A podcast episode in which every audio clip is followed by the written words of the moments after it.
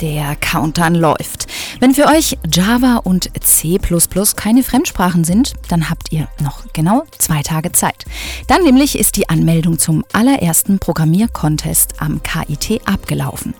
Meine Kollegin Judith Böseke hat Mike Wehmeier, einen der Organisatoren, getroffen und wollte wissen, wie man überhaupt auf so eine Idee kommt, einen Programmiercontest zu veranstalten eigentlich ganz witzig. Wir hatten den Film Social Network geguckt, den Facebook-Film, und da war auch ein relativ witziger Programmierwettbewerb dabei, wo die Leute nach jeder Codezeile einen Shot trinken mussten und haben uns gesagt, ey, super witzig, so kann man es eigentlich auch mal machen. Im Endeffekt wird es jetzt nicht ganz genauso sein, ich weiß nicht, ob die SAP das unterstützen würde, aber da kam auf jeden Fall die Idee von dem Programmierwettbewerb.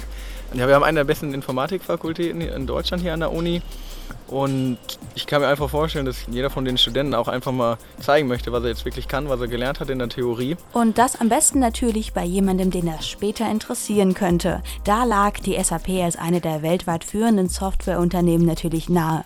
Gesagt, getan, ein Konzept musste her. Er wird über mehrere Stufen laufen, kann sich anmelden, bekommt dann eine Aufgabe, gibt die wöchentlich ab. Das werden zwei, drei Aufgaben sein und jede Runde fliegen dann die, die es nicht ganz so gut gemacht haben, beziehungsweise die Besten kommen dann weiter und im Endeffekt kommen dann wirklich die Allerbesten zum Live-Event, zum Live-Programmieren. Am Ende das Finale wird dann stattfinden, die SAP wird dann, wird dann da sein und dann wird nochmal wirklich unter harten Bedingungen gezeigt, was man wirklich kann. Als Gewinn locken dann iPads oder ein Praktikum oder sogar eine Bachelor- oder Masterthesis bei der SAP aber für mich, der gerade froh ist, dass er sich den Quellcode einer Homepage anzeigen lassen kann, da sind das natürlich böhmische Dörfer.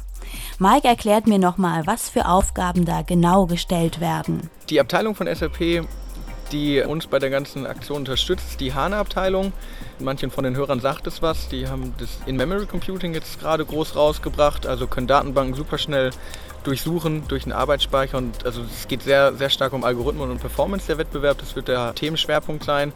Und bei den Aufgaben, da kann ich natürlich noch nicht zu viel davon sagen, sonst äh, weiß ja schon jeder, was er machen muss. Aber also der Hauptschwerpunkt, es wird darum gehen, einen Algorithmus zu programmieren und damit Datenpakete möglichst effizient durchsuchen zu lassen. Okay, das klingt nach einer echten Herausforderung. Das Ganze wird allerdings nicht nur was für Nerds. Zuschauen ist beim großen Finale im Dezember ausdrücklich erwünscht. Das soll es eigentlich genau werden. Also das ähm, soll nicht so was Trockenes werden, keine Preisverleihung sozusagen am Ende, sondern es soll wirklich Spaß machen. Jeder soll seine Freunde mitbringen und ähm, soll angefeuert werden und ich wird auf jeden Fall spannend werden. Und beim Live-Programmierwettbewerb, das wird dann auch noch eine Überraschung. Da kann ich nicht.